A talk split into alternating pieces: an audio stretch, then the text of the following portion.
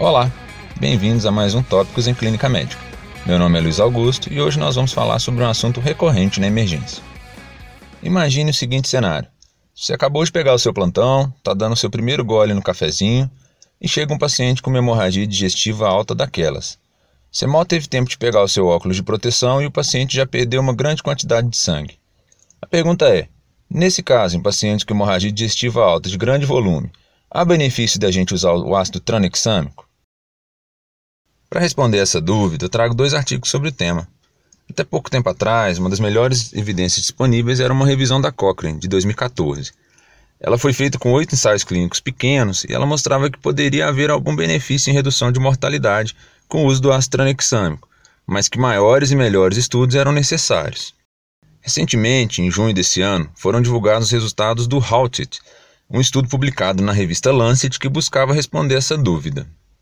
Ele foi um estudo randomizado, duplo cego e multicêntrico, que avaliou um total de 12.009 pacientes de 164 hospitais e 15 países diferentes, no período de 2013 a 2019. O grupo pesquisador selecionou pacientes adultos que se apresentavam com hemorragia digestiva, não diferenciando se ela era alta ou baixa, que fosse considerada clinicamente relevante, ou seja, em casos em que houvesse hipotensão, taquicardia outros sinais de choque ou casos em que houvesse indicação de transfusão e ou endoscopia de emergência. Esses pacientes foram randomizados e alocados em dois grupos, que receberiam placebo ou astranexâmico. O grupo do astranexâmico recebia uma dose de 1 grama em 10 minutos, seguido de uma infusão contínua de 125 mg por hora durante 24 horas. Vale ressaltar que, por se tratar de um estudo duplo cego, nem os pacientes e nem a equipe assistente sabiam qual a droga cada paciente recebia. Além disso, a análise dos dois grupos demonstrou uma randomização adequada, com a formação de dois grupos muito parecidos. O desfecho primário buscado pelos pesquisadores era mortalidade por sangramento até cinco dias após a randomização.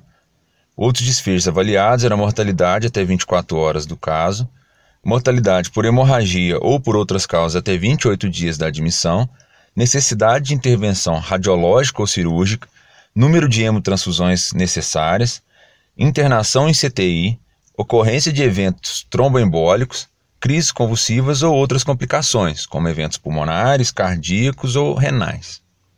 Bom, e quais resultados foram encontrados? O primeiro resultado a se comentar foi um pouco decepcionante para os entusiastas do astranexâmico. Diferente do CRASH 2 e do CRASH 3, nesse estudo não houve redução de mortalidade com o uso da droga. Foram avaliados dois grupos, além de subgrupos separados quanto à localização, de hemorragia alta ou baixa quanto à causa específica da hemorragia, a pontuação no score de Rocal e quanto ao tempo entre o sangramento e o início do uso da droga, sem se encontrar benefício de redução de mortalidade em nenhum subgrupo ou cenário. Em relação aos desfechos secundários, não houve também diferença entre os grupos, exceto quanto à ocorrência de eventos de tromboembolismo venoso e ocorrência de convulsões. Nesses dois desfechos, houve uma maior ocorrência de eventos nos pacientes que usaram a droga, no caso do tromboembolismo venoso, esse aumento de risco foi notado de forma mais expressiva nos pacientes que possuem história de doença hepática subjacente ou que tinham uma suspeita de hemorragia varicosa. Então, contrariando o que a gente esperava, baseados na meta-análise citada, esse estudo, que foi feito com desenho e desenvolvimento bastante adequados, concluiu que não só não há benefício no uso do ácido tranexâmico, como há um maior risco de ocorrência de eventos adversos. Dessa forma, o uso do ácido tranexâmico não está indicado na hemorragia digestiva. Bom, pessoal, por hoje é isso. Para finalizar, quero lembrar que a análise do estudo deve ser feita por cada profissional e que os nossos podcasts não se constituem fonte bibliográfica, mas numa sugestão e comentários acerca da evidência que a gente tem disponível. Quero ainda convidar todos a seguirem o Tópicos no seu leitor de podcast e no Instagram. Muito obrigado a todos e bons estudos!